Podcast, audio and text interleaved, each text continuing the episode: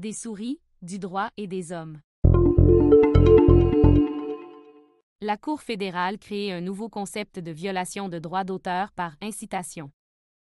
Publié le 17 août 2021. La Cour fédérale rendait récemment une décision, disons, innovatrice en matière de droit d'auteur.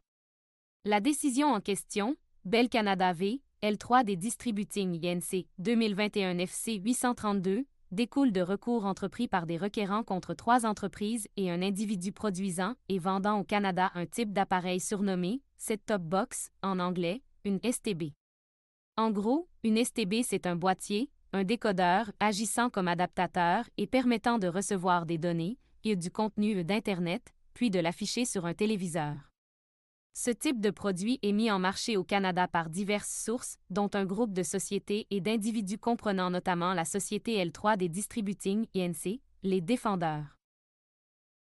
Pour faire une petite historique rapide à ce sujet, en 2016, un groupe de sociétés de télécommunications et de médias canadiennes, incluant notamment Bell et Vidéotron, les requérants, se regroupent afin de tenter de contrer la vente libre, au Canada, de STB.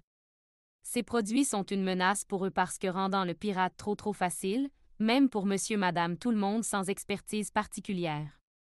Après avoir acheté une STB, on peut y installer un ajout logiciel, gratuit, qui nous ouvre alors les portes de répertoire complet d'émissions et des films piratés, du contenu piraté.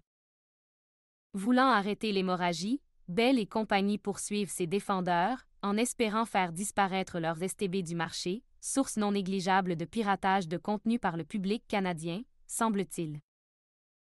Précisons à ce sujet qu'il faut bien dire que ces défendeurs fournissent non seulement l'outil requis pour visionner ce type de contenu illicite, leur STB, mais ils le S mettent en marché et les annoncent, en mettant l'emphase sur la façon dont ces bidules peuvent aisément être modifiés après l'achat, par des ajouts logiciels, disponibles gratuitement, afin d'obtenir l'accès à du contenu piraté. En somme, le but, essentiellement avoué, des STB est de permettre aux consommateurs de contourner le système établi de distribution légale de contenu, en leur permettant d'aisément obtenir du contenu piraté gratuitement. Bref, c'est le genre de choses qui semble illégale, mais qui en droit n'est pas clairement illégale comme telle. On peut voir pourquoi les activités de ces entreprises peu scrupuleuses avaient de quoi turlupiner des sociétés comme Bell, Vidéotron et TVA. Suite aux procédures intentées en Cour fédérale contre ces défendeurs, après plusieurs années, les requérants parviennent éventuellement à obtenir une décision ex parte, par défaut, concluant à de la contrefaçon. C'est la décision de la Cour fédérale publiée récemment et dont je veux parler aujourd'hui. Ce que cette décision récente a d'intéressant pour nous tient, selon moi, surtout à deux choses. La première, c'est que le juge accepte de statuer que les défendeurs ont, par leurs activités, fait l'équivalent d'offrir du contenu piraté par Internet, essentiellement. Selon lui, à la suggestion des requérants, évidemment, on peut conclure que ces mécréants ont piraté du contenu par leur agissement en rapport avec leur STB. Certes, ils n'ont pas copié, ni téléchargé, ni quelque autre acte direct réel, mais en droit on peut, grosso modo disons, conclure que c'est pareil. C'est tout comme de la contrefaçon et concluons donc à de la contrefaçon carrément, pourquoi pas? Hum, pas sûr que je sois d'accord, mais bon, passons. La seconde chose intéressante ici, et c'est ce qu'il faut souligner, c'est que le jugement accepte aussi de s'aventurer en terrain inconnu en important en droit d'auteur canadien le concept bien connu en droit des brevets d'invention, à l'effet qu'on peut considérer un défendeur comme ayant violé des droits simplement parce qu'il a incité un tiers à les violer. Ça, c'est une réelle nouveauté en droit d'auteur canadien. Pour le tribunal, non seulement devait-on considérer que l'offre et la vente des STB par ces mécréants s'avéraient un problème en droit, mais le simple fait d'influer sur les acheteurs afin de les encourager à installer et utiliser des ajouts logiciels pour obtenir du contenu piraté s'avérait aussi juridiquement répréhensible. Le tribunal crée donc tout de go L d'incitation comme concept de faute en matière de droit d'auteur.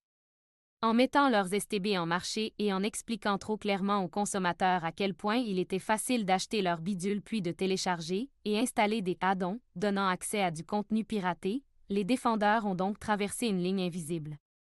Surprise. Fait intéressant, à ce sujet, le tribunal ne se formalise pas trop du fait que rien dans la loi sur le droit d'auteur ne prévoit que la simple incitation est un problème. Pour le juge, ici, le fait que la common law prévoit l'incitation comme une faute possible nous permet de l'importer en droit d'auteur.